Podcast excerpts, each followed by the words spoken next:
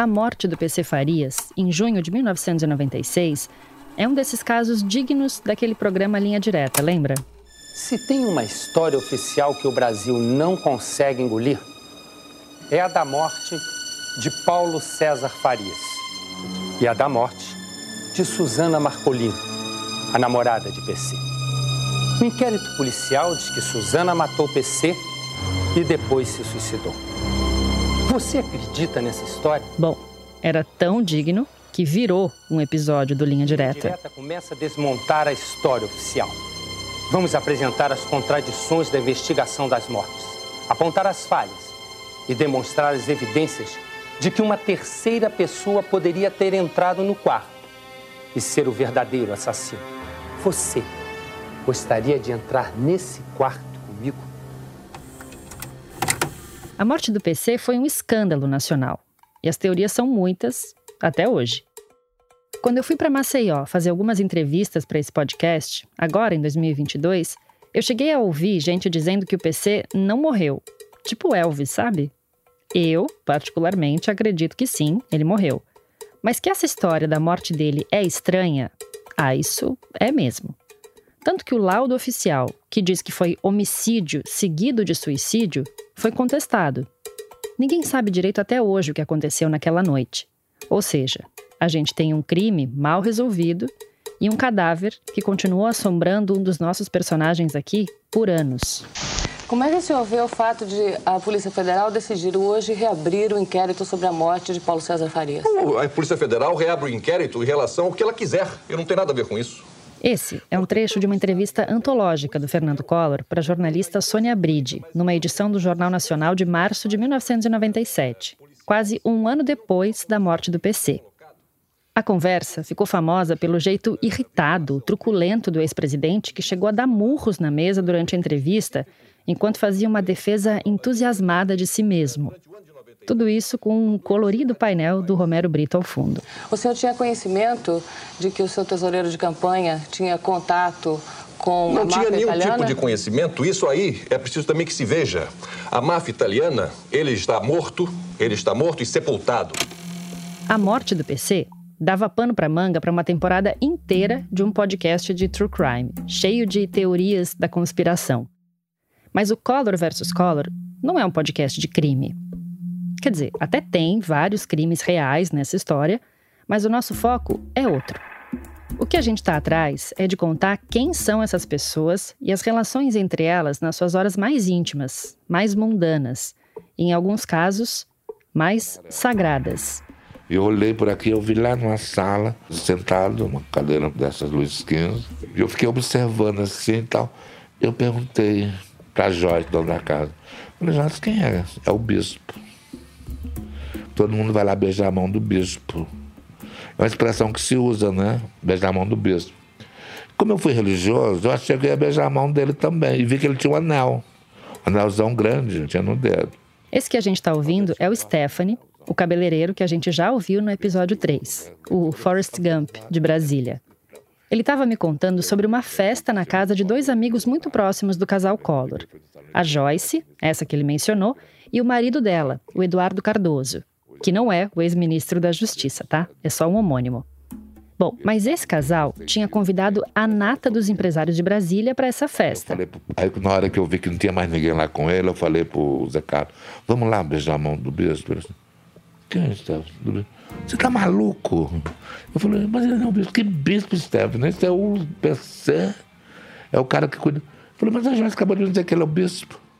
Sim, o bispo de quem o Stephanie está falando é o Paulo César Farias. Que ele ficava sozinho, entendeu? Tem hora que ele ficava só. É Só um bispo que não tá bebendo, não tá na festa, né? Bispo é um bom apelido, né? Para um cara que tem um baita anel no dedo. E anéis, aliás, são marcadores importantes de estilo, de bispos e de chefes da máfia. E essa vinculação que querem fazer em relação a ele, de máfia italiana, é outra fantasia. É um devaneio. É um sonho de uma noite de verão. Bom, a gente rodou, rodou e caiu de volta no Shakespeare, né? Sonho de uma Noite de Verão é uma das peças mais leves dele. Uma peça quase adolescente sobre encontros e desencontros amorosos. E esse episódio vai seguir nessa toada. Uma história bem shakespeariana, de complôs familiares, de traições e de golpes, salpicada com encontros e desencontros amorosos, em que o pivô de todos os conflitos é o mesmo cara, o Paulo César Farias. Eu sou Evelyn Argenta e esse é o Color versus Color, um podcast original Globoplay produzido pela Rádio Novelo. Episódio 5 Sonho de uma Noite de Verão. Esse é o horário de maior movimento ou a noite é mais? Depende muito. Restaurante é a coisa mais é, imprevisível que você pode ter, porque... Ah, pode falar que eu vou regular seu áudio aqui. Não, é, é, é muito imprevisível. Você, às vezes você diz assim, hoje vai chover, ninguém vai para a praia, o movimento vai ser bom. E às vezes não é. Agora esse é um prato que tem que comer quente. Viu? Parece piada demais.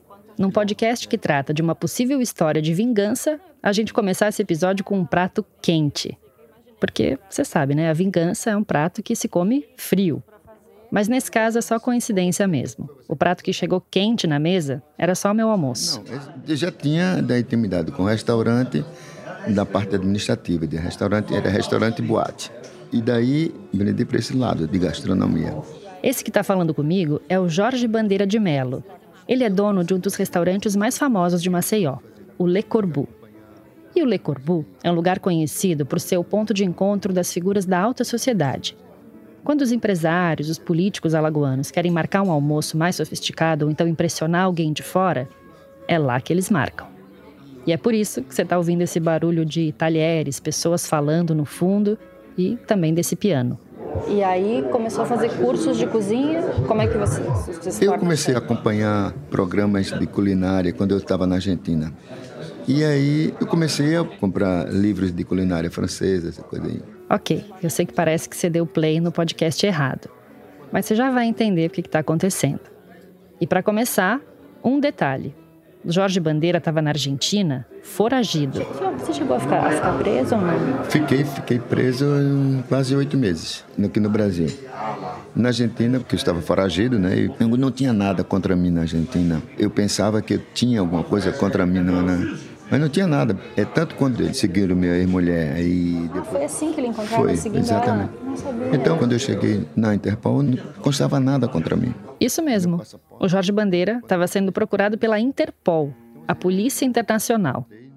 Dá para notar, por esse jeito meio titubeante dele falar, que eu estava tocando num assunto desconfortável para ele, claro. Mas era para isso que eu tinha procurado ele, né? Não era para falar do restaurante porque ele estava envolvido de uma forma bem direta na crise do governo Collor. E eu sabia que não ia ser fácil conseguir dele os detalhes dessa história. É um tabu para o senhor? O senhor não, não gosta de falar? Eu não, eu não gosto muito de falar, porque, por exemplo, a gente. Eu sou, eu sou uma pessoa que, por exemplo, eu sempre eu fico olhando para frente, nunca fico olhando para o passado. Foram experiências muito ruins, perdi alguns amigos. Mas teve um amigo nessa turbulência que ele não perdeu. Na realidade, eu fui parar na Argentina para mais ajudar o Paulo César, porque eu não ia deixar ele sozinho naquele momento. E aí talvez isso daí tenha complicado minha vida. Mas não me arrependo não. Faria tudo de novo. Ficar foragido na Argentina, mais para ajudar, para fazer companhia para um amigo? Haja amizade, né? Ou sei lá, haja abnegação por parte do Jorge. Mas acontece que a gente não está falando de qualquer amigo aqui era o Paulo César, o PC Farias. Eu fui comecei a trabalhar com ele, essa coisa chamava Doutor Paulo, Doutor Paulo. E depois a amizade foi, foi crescendo, e, e, chamava mais de Doutor Paulo, era Paulo mesmo. Ele mesmo dizia, não, porra de Doutor Paulo, de Paulo. Essa história de Paulo, Doutor Paulo, ajuda a gente a começar a entender a personalidade do PC. O Mário Sérgio Conte mesmo contou essa história no Notícias do Planalto. Eu vou ler aqui um trechinho. Abre aspas. Bandeira começou a chamar o empresário de Doutor Paulo, ao que PC reagiu rindo. Vai tomar no cu, Flag. Quando a gente estiver sozinho, me chama de Paulo. No escritório, na frente do povo, aí você me chama de doutor. Fecha aspas. Ah, e Flag é o apelido que o PC deu para o Jorge Bandeira de Mello. Bandeira, Flag, sacou? E toda vez eu mandava tomar no cu. Aí eu disse, se eu for tomar no cu todas as vezes você me manda, Eu não sei como é que vai ser esse negócio, não. Agora eu não vou aguentar, não, rapaz. Esse aqui... Aí ele deu uma risada e no outro dia já estava mandando tomar no cu novo. O Jorge explicou que isso tudo era em tom de brincadeira, como quem manda um amigo se catar, sabe? E é justamente o tipo de coisa que você só faz com um amigo de verdade, com um camarada. O Jorge e o PC viraram camaradas a ponto de não conseguir ficar sem se falar, mesmo que fosse bem arriscado um ligar para o outro. Como quando eles estavam foragidos da polícia, por exemplo. O Jorge me contou que um dia, quando eles estavam fugitivos na Argentina, o PC simplesmente resolveu se mandar sozinho para Londres, sem avisar. Quando ele chegou em Londres, ele ligou para mim, dizendo que, tava, que tinha chegado. Tava, né? Só que ele ligou para o telefone onde eu estava, de casa. Por causa disso, eu passei três meses fora. Porque podia estar grampeado, talvez? É, sei lá se o dele estava grampeado, o meu não estava. Né? Mas o dele podia estar grampeado. Eu disse, puta merda, você ligou para mim, porra. Aí ele disse, besteira, flag, flag, besteira, rapaz, besteira, tá tudo certo aqui, tá tudo bem. Mas ele é louco, também. Peguei as coisas na mesma hora e desapareci. Eu sei que eu ainda não te contei por que esses camaradas estavam em fuga em 1993. A gente vai chegar lá. Mas essa história começou nos anos 70, quando os dois se conheceram e depois de um tempo resolveram trabalhar juntos e viraram sócios numa empresa de táxi aéreo. Sim, antes de abrir um restaurante badalado em Maceió, o Jorge foi piloto de avião. Daí eu começou a ideia de voar para o esporte. E eu fui, fui gostando, fui gostando, terminei sendo instrutor, depois fui checador antigo DAC, seria ANAC hoje. Entro na área profissional, depois eu montei para o Paulo César, foi a Brasil Jet, e tinha outra que é Mundial. E por aí vai as, as confusões todas aí depois. Essas confusões todas que o Jorge está falando é o que ficou conhecido como esquema PC. Aquele que eu te contei lá no primeiro episódio a espécie de gabinete paralelo que arrecadava doações em dinheiro para a campanha do Collor à presidência. Investigando, a gente entende que o Jorge cumpria um papel de sócio minoritário no esquema, mas ele estava lá. Ele era uma espécie de Sancho Pança do PC Farias, que por sua vez era uma espécie de Sancho Pança do Collor. Então o Jorge era o Sancho Pança do Sancho Pança, mas com uma diferença do Sancho Pança número um ele conseguia se camuflar, o que era uma vantagem enorme para quem estava em fuga, foragido, né? Eu gostava de ópera, mas eu ia só, não queria ficar em poltrona embaixo, ficava lá em cima. Era um foragido que tinha uma vida normal. Sim, já o Paulo César não. Paulo César é uma pessoa que não conseguiria ter uma vida normal na Argentina. Não, porque primeiro ele tem um, um biotipo que, que marca muito, né? Verdade? Ele já definia automático. Não... Se você é jovem demais para não ter a cara do PC Farias tatuada na sua retina, eu sugiro que você jogue o nome dele no Google para entender o que o Jorge está querendo dizer. O que mais marcava o PC era a careca e o bigodão bem vasto, desses que pouca gente consegue cultivar. Um cara baixinho, gordinho, e digamos que esse biotipo trazia também outros problemas para ele. Eu sempre fiz atividade física, mas o, Paulo não, não fazia atividade física. E durante esse período, ele começou a fazer regime e colocou ele para caminhar todos os dias. Então ele, ele emagreceu tanto que usou a calça dele não dava, então usou uma calça minha que era mais folgada para poder sair da gente sair do país. Mas e, ele emagreceu para isso especificamente ou não? Ou já, o para isso que eu estou falando foi a tal fuga do PC e do Jorge Bandeira para a Argentina em 1993. Agora sim, eu vou te contar por que eles fugiram. Depois do impeachment do Collor, começou uma caça aos envolvidos no esquema. O PC e o Jorge eram alvos certos da Polícia Federal. E a essa altura, os dois já estavam escondidos numa fazenda na divisa entre Pernambuco e a Bahia.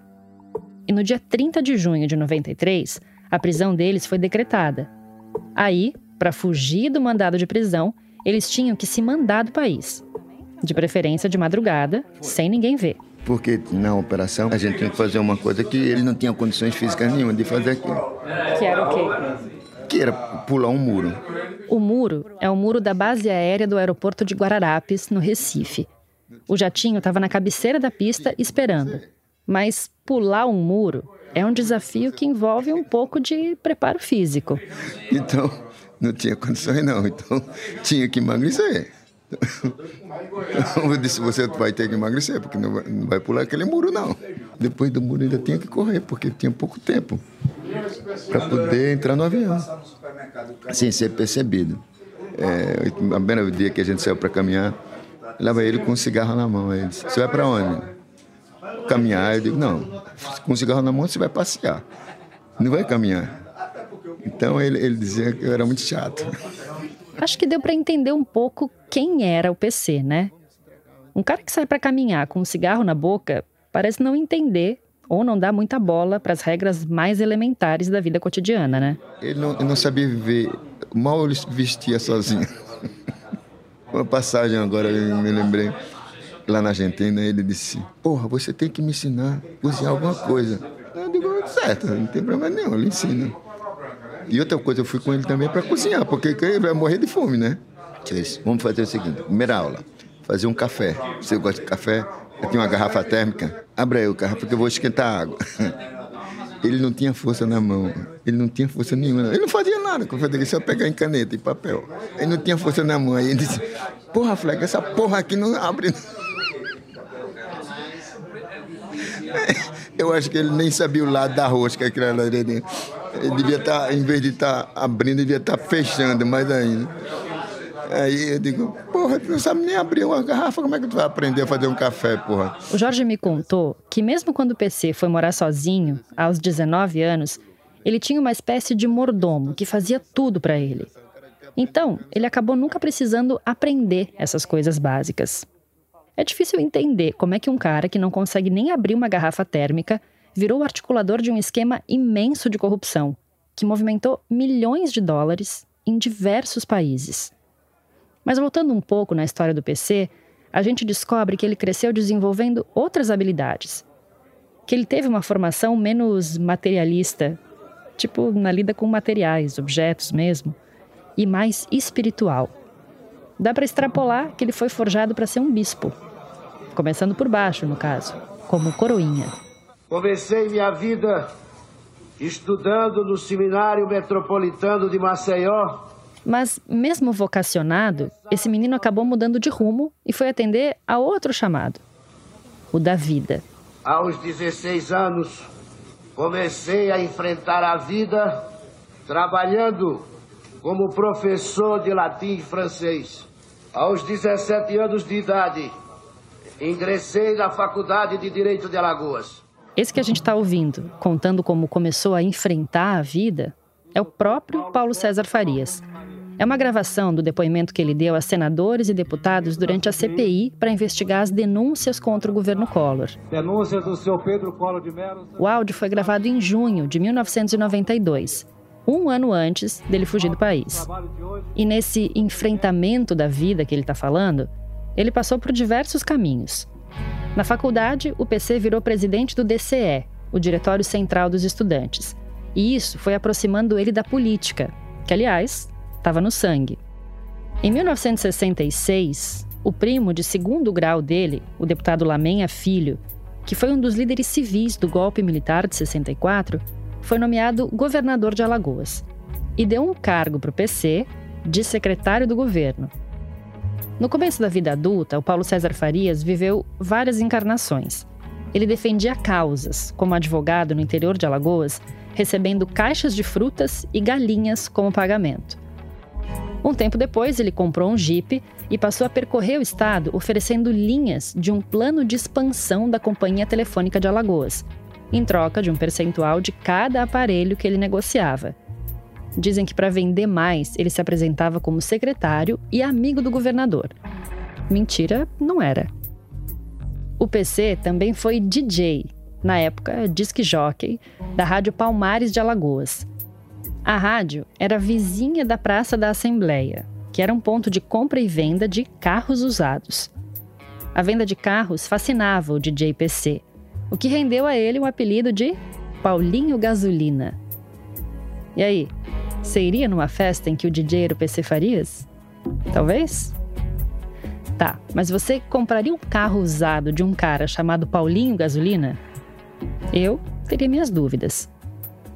Só que o Collor comprou. E não foi só ele. Em 1986, na campanha para o governo do estado, o Collor precisava de dinheiro. O que ele tinha arrecadado até então não dava. Foi aí que o sogro do Pedro, o usineiro João Lira, solucionou o problema.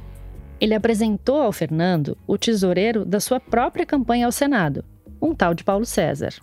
O PC então financiou parte da campanha do Collor. E por que que João Lira e Fernando Collor escolheram o Paulo César? Por que o Paulo César e não o João das Coutas? Essa é a Dora Kramer, que você já conhece, numa das tantas gravações que ela fez com o Pedro Collor em 1992. Porque o Paulo César era o sujeito em cuja casa se realizavam reuniões, essa coisa toda. E ele notou uma certa sinergia, o Paulo muito interessado em estar mais perto do Fernando, e ele não queria o Paulo César na, na seara dele. Por quê? O João não confia no Paulo César. Vamos dizer assim, o Paulo César é muito bom, ótimo, excelente, até um certo ponto. Daqui para dentro ele não entra na minha, na minha, na minha empresa, ele não entra. Certas salas ele não entra. Hum. É só ali para fora. Sim, o João Lira disse que o cara que financiou a campanha não era confiável a ponto de poder entrar em todas as salas dele. Só que, mesmo sabendo disso, o Fernando fez o oposto. Escancarou para o PC a porta de todas as salas. Na verdade, entregou a chave delas nas mãos do novo aliado. A chave e as contas pessoais, que o PC começou a pagar sem esconder de ninguém, muito menos de pessoas da família, como o Pedro e a Teresa. Eu me lembro que já nessa época, papai teve um certo afastamento, um atrito com o Fernando, uhum, lembra? Uhum. E papai dizia, Fernando é um louco, como é que deixa para o Pedro e tudo? A senhora contava outra jornalista? Contava todas as coisas do papai, que pagava e fazia. E ele dizia, é um louco, como é que deixa Paulo César? Eu disse a ele, quando ele começou o Pedro, Paulo César vem no meu escritório, Paulo César ia no escritório meu pai quase dias, mas ele não entra em todas as minhas salas, porque ele não é uma pessoa confiável. Uhum. Hum. Então, papai sabia de muita história que me passava lá, e, e a gente sabia, agora, é, coisa de pagamento, coisa que ele fazia, de, de não era Pedro, de, de, coisa. Aí começou já a decorar a casa da Dinda, uma primeira decoração, já como governador. Ah, é? O João Lira tinha um pé atrás. O Pedro Collor também. A Teresa também. Mas se o Paulo César não tinha confiança de ninguém, ele tinha o quê? Charme? A figura do PC você já conhece seja pela descrição do Jorge, a minha, ou pela busca no Google. Mas ele tinha outras características bem peculiares. No livro Passando a Limpo, o Pedro descreveu o estilo PC desse jeito. Abre aspas. Vestia-se quase como um cafajeste. Camisas de seda preta ou estampada permanentemente abertas no peito corrente de ouro com crucifixo à mostra e duas grossas pulseiras no braço direito. No esquerdo, um espalhafatoso relógio todo de ouro. Fecha aspas. Sobre os hábitos financeiros, o Pedro escreveu. Abre aspas de novo. Sempre gastou mais do que ganhava. Mesmo nos períodos de maiores dificuldades financeiras, não perdia a pose mantinha o chofer no Galaxy usado e andava sempre no banco de trás, simulando consulta às páginas financeiras dos jornais. Tinha uma máxima: é preferível ser rico com fome do que pobre de barriga cheia. Fecha aspas. Relendo agora esse trecho do livro, eu me lembrei da conversa com o Jorge Bandeira sobre o regime a que ele submeteu o PC para conseguir pular o muro da base aérea e fugir para a Argentina. O PC literalmente escolheu ser um rico com fome a ser um pobre de barriga cheia. É difícil imaginar como um cara feito Fernando Collor ia se encantar por um tipo como Paulo César Farias. Mas no livro, o Pedro fez uma síntese das razões e características que teriam feito o Fernando confiar no PC. Vou ler aqui o trecho. Vaidoso. Deixou-se levar pela tese de que ainda se tornaria um grande líder internacionalmente conhecido preguiçoso, precisava de alguém a quem delegar o roubo de cada dia. Mal intencionado, queria ao seu lado uma testemunha única para os negócios. Perdulário, sabia gastar, mas nunca aprendeu a ganhar. Dogmático, não admitia contestação às suas ordens. Arrogante, preferia os áulicos aos interlocutores com ideias próprias. Mau caráter, afinal, encontrou seu par perfeito. Paulo César entrou no governo como faca na melancia quando descobriu que, além de tudo, Fernando não checava a prestação de contas da planilha. Tá, foi uma síntese bem rancorosa. E o Pedro tinha, sim, muito rancor do Paulo César, o novo parceiro do irmão. Mas isso tudo só me deixa mais intrigada para entender por que tanta gente se encantou com o PC Farias. Ele, ele era sonhador. Sonhador. Um sonhador. Talvez o PC tivesse outros atributos. Nessas horas, é importante ouvir os amigos.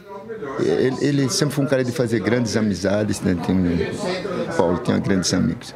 Ele tinha uma, uma facilidade muito grande de, de fazer amizade, de fazer grandes amigos. Tem muitos que se juntavam, se aproximavam, tinha alguém por, por interesses, isso, aquilo, outro. Até eu dizia a ele, ó, esse cara só está interessado em você, alguma coisa aí, mas não confio muito não. E ele era um, um gentleman.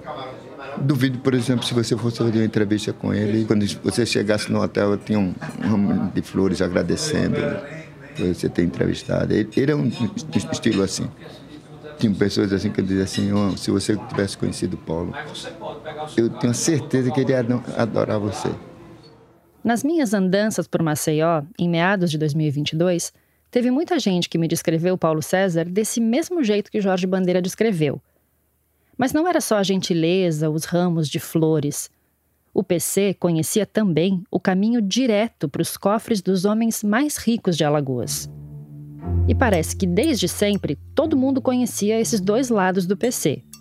O que foi revelado anos mais tarde como cabeça de um grande esquema de corrupção, e o do cara que sabia conversar, convencer, aproximar pessoas e interesses.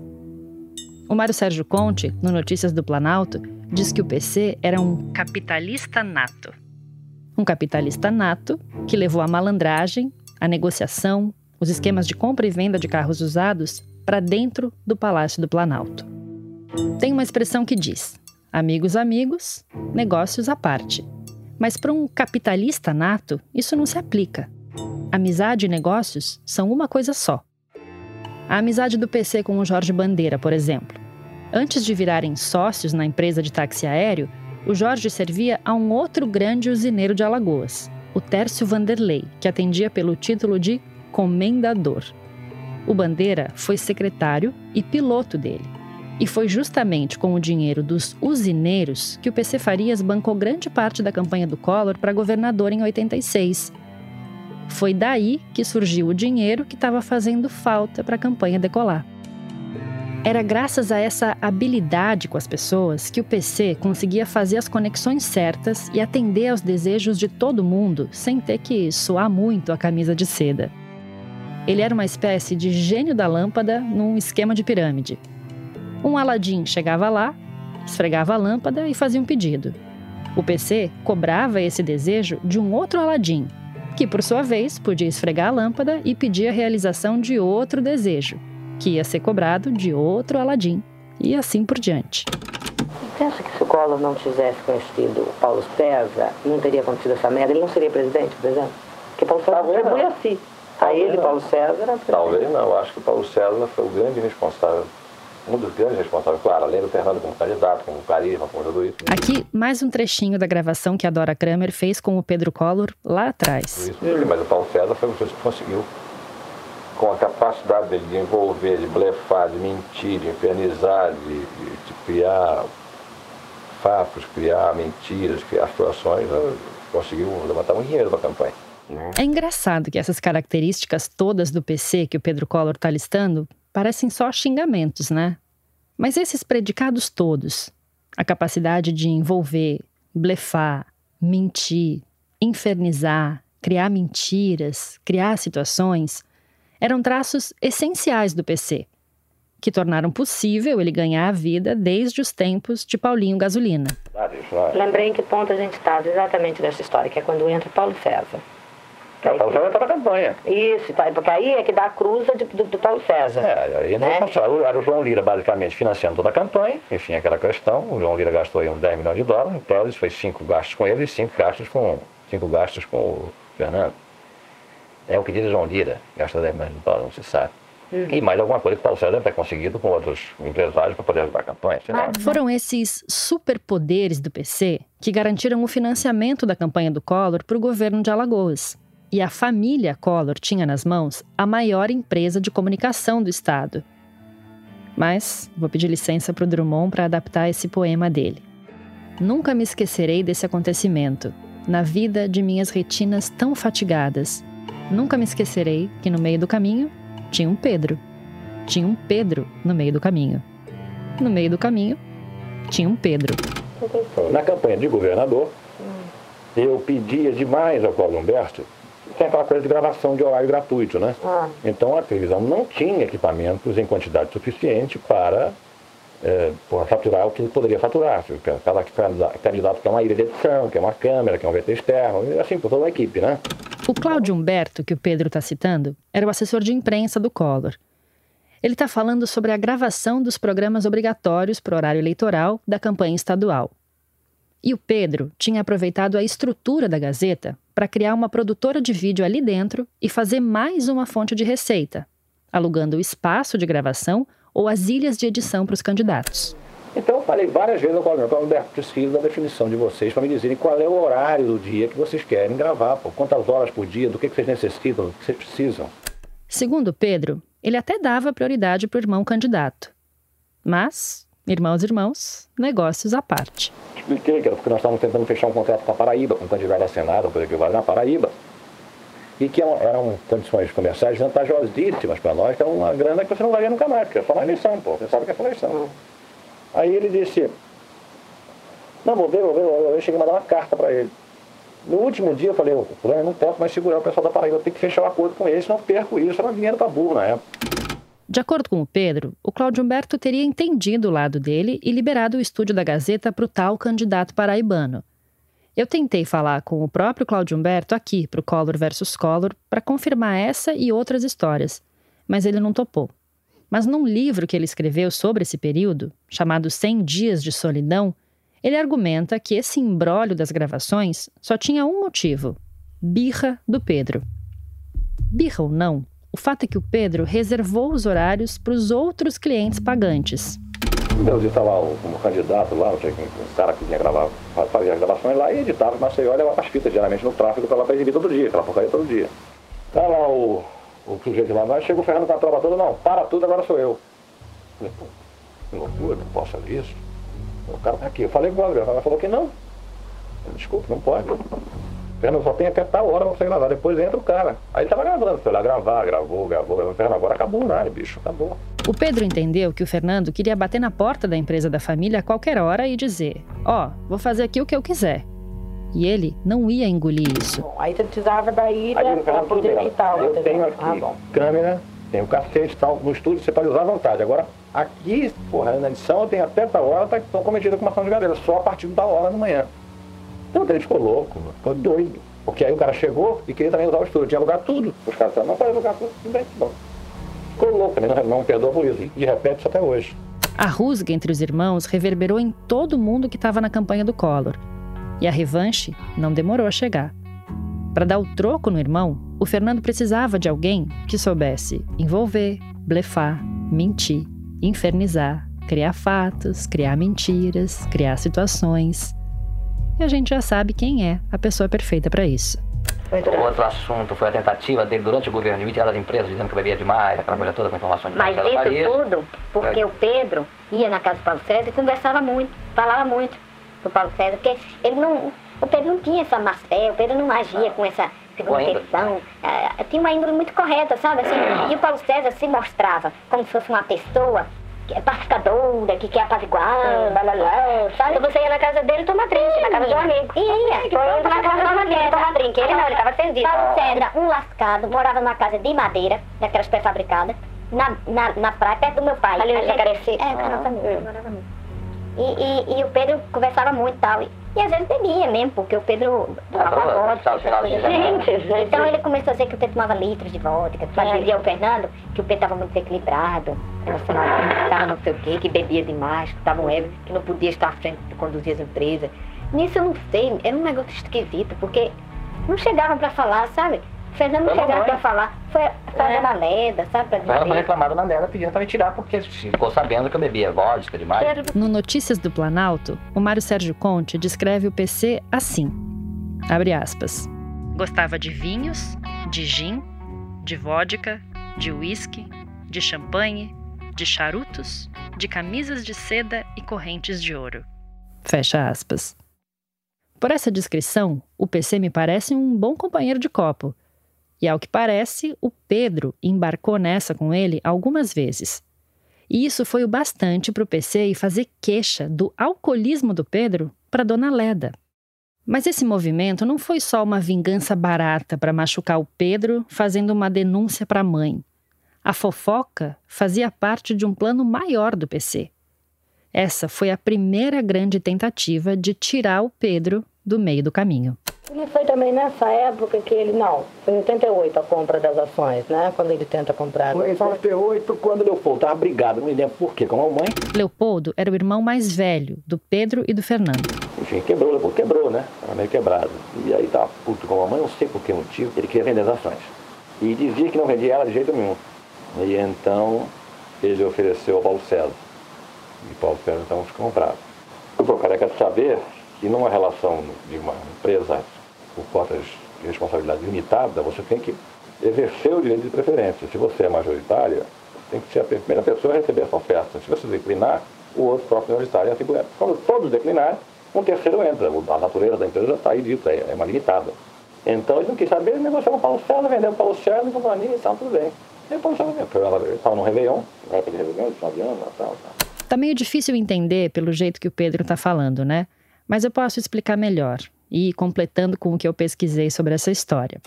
É o seguinte: o PC Farias aproveitou uma viagem do Pedro para ir atrás dos irmãos e da mãe dele para comprar a parte deles das ações da Gazeta.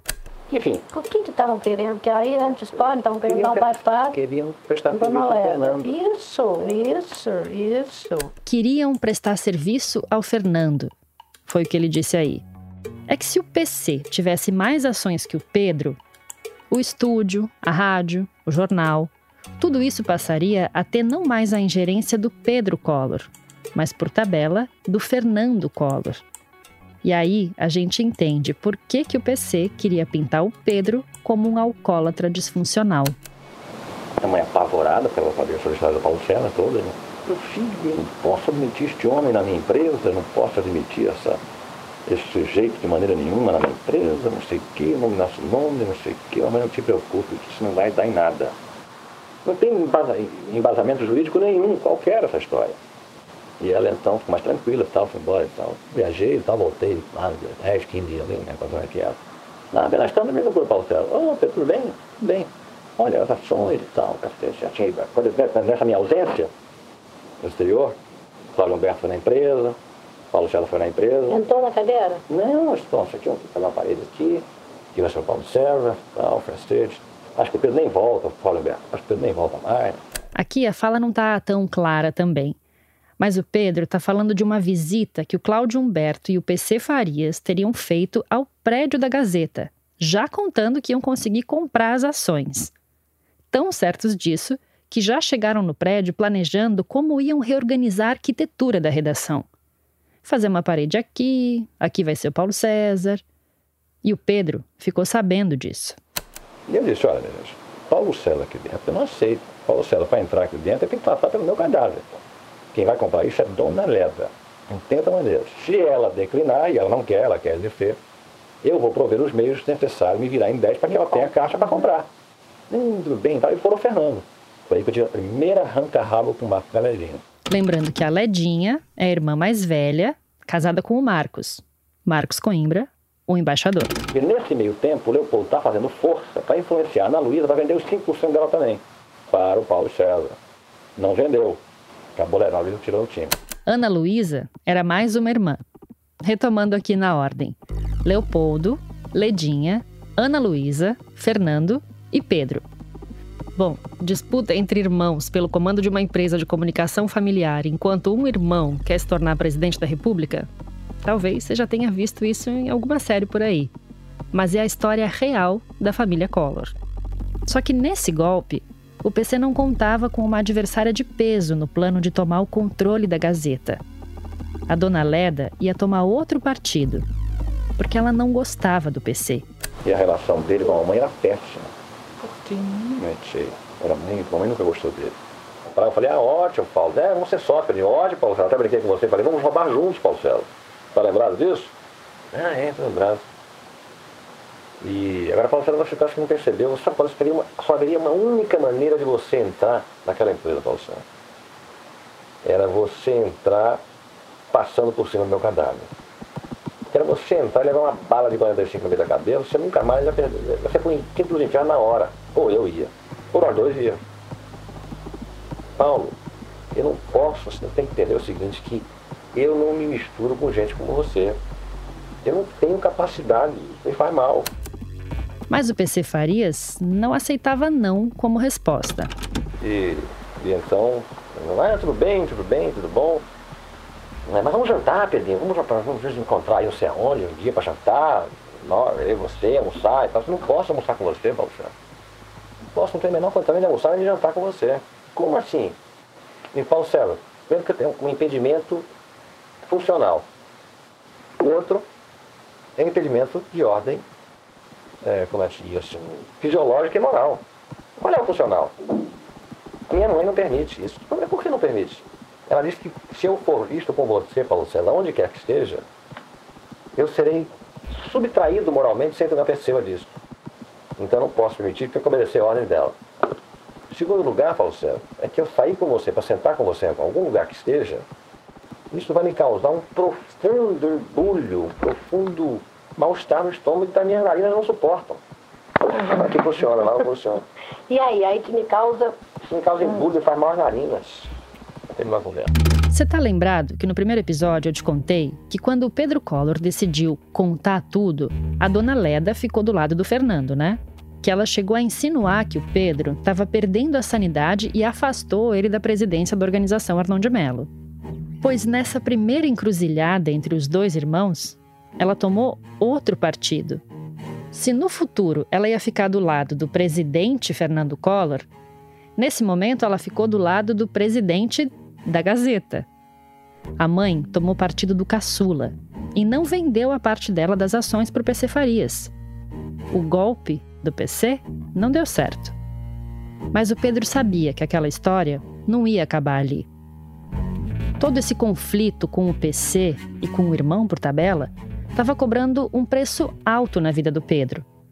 A energia estava tão focada na disputa que não sobrava espaço para mais nada, nem para uma coisa que muita gente considera sagrada: o casamento. No livro em que ele escreveu com a Dora, O Passando a Limpo, o Pedro diz, aspas, era eu ou os problemas? E esses acabavam vencendo sempre. Isso me custou horas, de sabores e por pouco também o casamento. No outro trechinho. Teresa, com razão, me cobrava muito. Ela dizia: "E eu? E os meninos?" Fecha aspas. Como recuar nessa disputa era uma coisa que estava fora de cogitação para o Pedro, ele e a Teresa decidiram dar um tempo mas essa não era só uma crise de marido e mulher. Era uma crise da família inteira. Por ele problemas dessa irritação, que ele era muito irritado com qualquer coisa. Aí ele, ele viajou para o Canadá e eu já estava disposta, eu não tinha nem negócio de tempo, eu queria me separar. Ah, não vou viver nada. Porque eu casei nova, né, dona? Não pensava, ó, vou ficar aguentando negócio de marido, só nada. Já via o exemplo aí da minha mãe, que foi uma pessoa que viveu a vida toda horrorosa e eu achava que o fim da picada, que eu sempre fui a favor de separar. Aí o Pedro veio aqui para os Estados Unidos, um negócio de televisão. Aí de lá para o Canadá. E eu estava já disposta a separar e tal. Dona Leda, nós fomos um dia é, ao palácio jogar baralho, carta, uma coisa assim. O palácio que a Teresa está falando é o Palácio dos Martírios, a sede do governo do estado de Alagoas, e que naquele momento era ocupado pelo governador eleito, Fernando Collor. E aí depois ele chamou para conversar lá. E o Fernando, nessa época, não tinha ocorrido nada do Paulo César. Não tinha aquela venda da empresa, nada. E o Fernando era. Ele se achava como se tivesse no lugar de Dr. Arnon. sabe? E ele se achava. E daí que ele passou muito pra mulher essa impressão. De que ele era o cabeça da família, entendeu? É, o filho que fica no lugar do pai, que é o que aconselha. E você já viu como ele tem a forma de falar assim, meio como se fosse conselheiro, meio assim, dono da situação, mas claro, vamos ver, aquelas coisas. E aí ele me chamou, eu não achava nada demais conversar com ele, porque Vou fazer uma pausa aqui na fita da Teresa, porque vale a pena a gente ouvir os dois lados dessa história. E o lado do Pedro tá mais bem articulado no livro. Vou ler aqui um trechinho. Abre aspas. Estava em Atlanta, na Geórgia, quando recebi informação de que ela e minha mãe tinham ido ao Palácio do Governo no final de semana jogar cartas a convite de Fernando. Ao receber essa informação, achei mal contada aquela história de jogo de baralho. Não era muito o estilo do Fernando. Além disso, quem gostava de jogo mesmo era a Rosane, e dificilmente mamãe e Teresa iriam lá para fazer companhia a ela. Fecha aspas. De volta para Teresa. E aí, se você vier aqui para conversar, então, ah, tá bom, vem. Fui lá, conversar com ele. E nessa conversa, fiquei lá um, um, bastante tempo lá conversando. E falei pra ele que não dava, que não dava aquelas coisas. Aí ele, não, pondera, porque tinha separado, eu já tinha visto. E tal. Mas sempre aquela coisa, que eu ponderasse, para lá, que veja, separar daqui. Mas qualquer coisa, sempre tivesse um apoio dele, aquelas coisas e tal, assim. A gente sempre teve um relacionamento, assim, bem normal, amigável, foi lá. Ou seja, pelo que a Teresa contou para Dora, o Fernando estava dando uma de cunhado conselheiro, tentando evitar o divórcio do irmão mais novo. Já passei um tempo lá conversando, tempo grande, e me lembro até que chorei, não, não quero, não sei o quê, não dá, não sei, vou viajar e tal. Mas vamos voltar para o ponto de vista do Pedro no livro. Abre aspas. Era público e notório que Fernando costumava convidar mocinhas ao seu gabinete de trabalho. A porta, de estilo antigo, tinha no alto um vão fechado com vidro, que deixava entrever do lado de fora o lustre da parte de dentro do gabinete. Quando aquela luz apagava, era sinal de que o governador estava em interlúdio amoroso. As secretárias sabiam, apenas quando a luz tornasse a acender, que poderiam chamá-lo ao telefone ou bater na porta. Na hora em que a Teresa entrou ali, imediatamente lá fora, as atenções voltaram-se para a luz. A lâmpada não apagou. Mas ainda assim, a presença de Teresa no palácio causou um rebuliço na cidade. Fecha aspas. A fofoca correu solta, e isso, claro, afetou o casal Pedro e Teresa. Com o casamento estremecido, a Teresa viajou para Paris. Mais um trechinho do Pedro contando essa história no livro. Abre aspas. Dias depois dela ter viajado, telefonei para o hotel em Paris. Alô? Madame Legrand? Aqui quem fala é o Monsieur Melot. Está lembrada de mim? Monsieur Melot? N'est pas possible. Como não é possível? Aqui é o Monsieur Melot, sim senhora. Não, Monsieur Melot está na outra linha, falando com a Madame Melot. Nessa altura, eu não tinha certeza mais de nada e resolvi apurar os fatos. Disquei para o número dele no palácio e estava ocupado. Fecha aspas. A fofoca e a disputa pelo poder se enredam. A questão não era só sobre a relação entre irmãos, entre marido e mulher e uma possível traição. Ela envolvia toda uma trama de poder.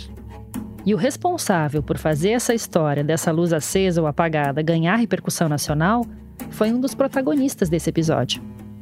Aquele que tem a capacidade de envolver, blefar, mentir, infernizar, criar mentiras, criar situações. Mas eu senti o quê? Que ele estava se insinuando? Que tinha... Não, não era, não. Ele tem um jeito, o Fernando hum. tem aquele jeito, ele é muito carismático, fala, é muito. Mas isso, a forma que ele trata todas as mulheres. E Entendeu, por que, que surgiu essa história de que na verdade o Pedro fez não, que eu mas queria cantar a dele? Ah. Sabe por quê? Porque aí o Pedro, depois, dentro do palácio, espalhado por seu Paulo César, disse que ele tinha, que ali ele comia as mulheres, que ele tinha me comido. Aqui, mais um trechinho do livro do Pedro. Abre aspas. Quem andou espalhando que Teresa tinha um caso com o Fernando e que por isso eu reagia contra ele foi o Paulo César Farias. Ele disse, bêbado, à revista Veja, que Teresa se encontrava com o Fernando no Palácio do Planalto uma vez por mês. Fecha aspas. O Paulo César falou? Foi. Nessa conversa, O Paulo César disse que eu era amante do Fernando, que eu ia todo mês a Brasília e que me comia em tal sala de tal não sei o que e tudo mais. E que eu não ia, agora você veja, eu não ia a Brasília há uns seis meses. Quando ele disse essa história. O que, que ele queria com isso? Era de novo ah, para envenenar o casamento? Era o casamento. Ou, Teodoro, infernizava, porque primeiro, para hum. desmoralizar o Pedro, né?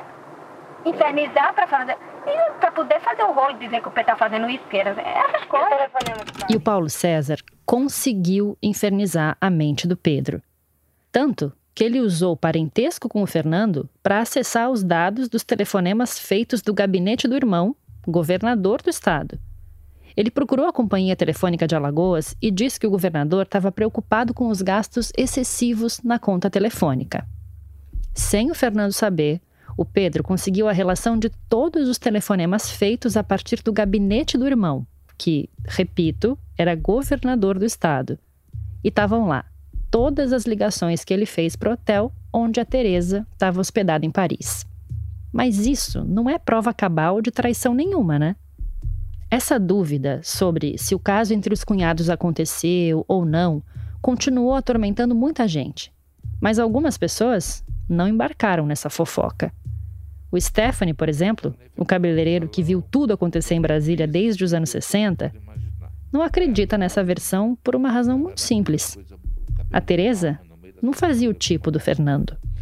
E, e a Marilene, que era namorada do Collor, tinha aquele biotipo: olhos claros, verdeado, mechas, louras e tal. Aí você vê a Lilibet igual. Aí você vê todas. Aí eu digo que todo biotipo das namoradas do Collor eram todas iguais.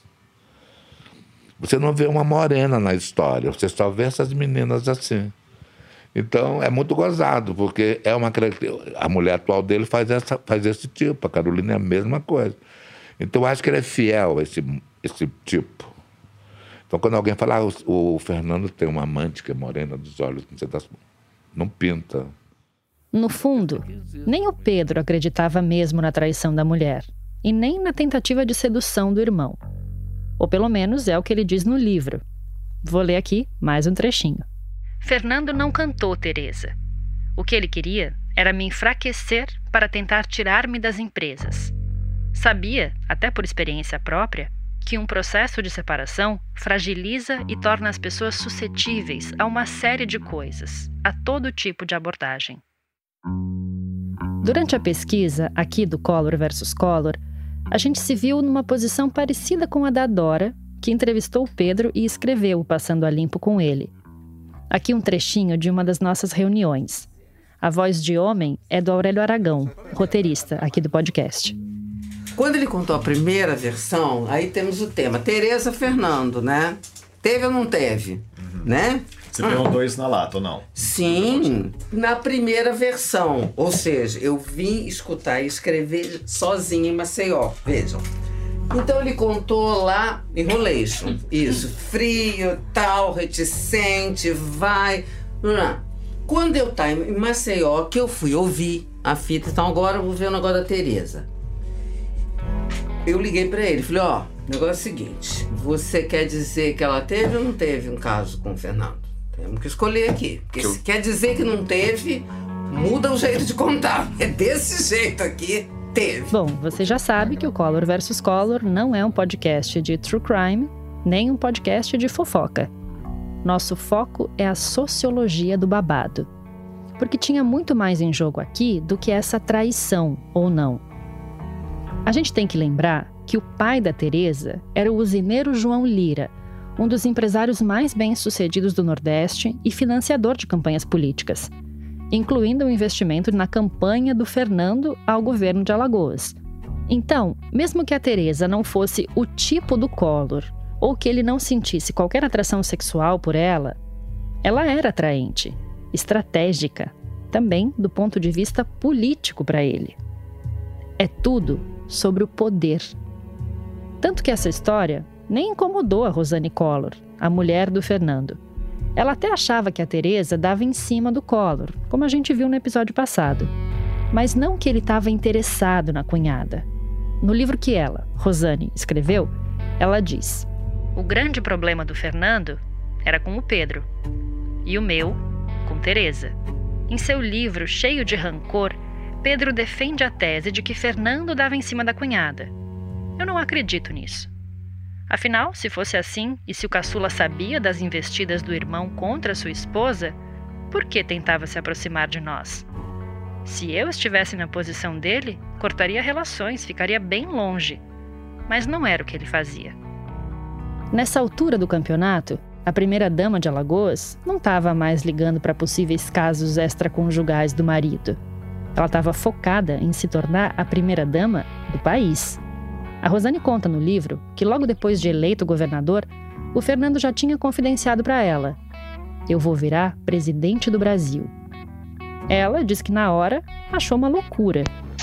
Mas o Brasil, não. O Brasil precisa de um sangue novo. O Brasil precisa de gente que sabe o que deseja o povo.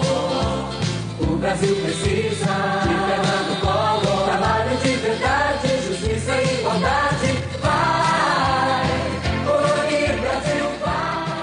próximo episódio, a gente vai entrar na campanha para presidente do Fernando Collor, onde o tesoureiro era o Paulinho Gasolina. Quer dizer, o PC Farias. Collor vs Collor é um podcast original Globoplay, produzido pela Rádio Novelo. Eu sou Evelyn Argenta e faço a produção, pesquisa e reportagem desse podcast. Também assino o roteiro com o Aurélio Aragão e o Rafael Espínola, da Segundo Andar. Esse projeto foi criado a partir das entrevistas que a jornalista Dora Kramer fez para escrever o livro Passando a Limpo A Trajetória de um Farsante, que o Pedro Collor publicou pela editora Record em 1993. Além de ceder o material das fitas que ela gravou para a elaboração do livro, a Dora é a consultora desse podcast. A direção criativa é da Branca Viana, da Flora Thomson DeVoe e da Paula Scarpim, que também faz o tratamento de roteiro e a sonorização desse podcast. Eu fiz a montagem desse episódio. A checagem é do Plínio Lopes. O produtor executivo desse programa é o Guilherme Alpendre. Nossa gerente de produto e audiência é a Juliana Jäger. A promoção da Rádio Novelo é feita pela Bia Ribeiro com peças do Matheus Coutinho. A identidade sonora de Color vs Color foi composta pelo Pedro Leal Davi. A finalização e a mixagem do programa são obra do João Jabassi e do Luiz Rodrigues, da Pipoca Sound, que é onde eu gravo a locução do podcast. Além das fitas gravadas pela Dora Kramer para a elaboração do livro, a gente usou áudios da Rede Globo e do Senado Federal. Também lemos trechos dos livros Notícias do Planalto, do jornalista Mário Sérgio Conte, lançado pela editora Companhia das Letras em 1999, e Tudo o que Vi e Vivi, da Rosane Malta, publicado pela editora Leia em 2014. A Bianca Santolin, Guilherme Povas, a Laura Reustab, o Nino Bloch e o Pedro Gutmann fizeram as transcrições das entrevistas desse episódio. Obrigada e até o próximo capítulo.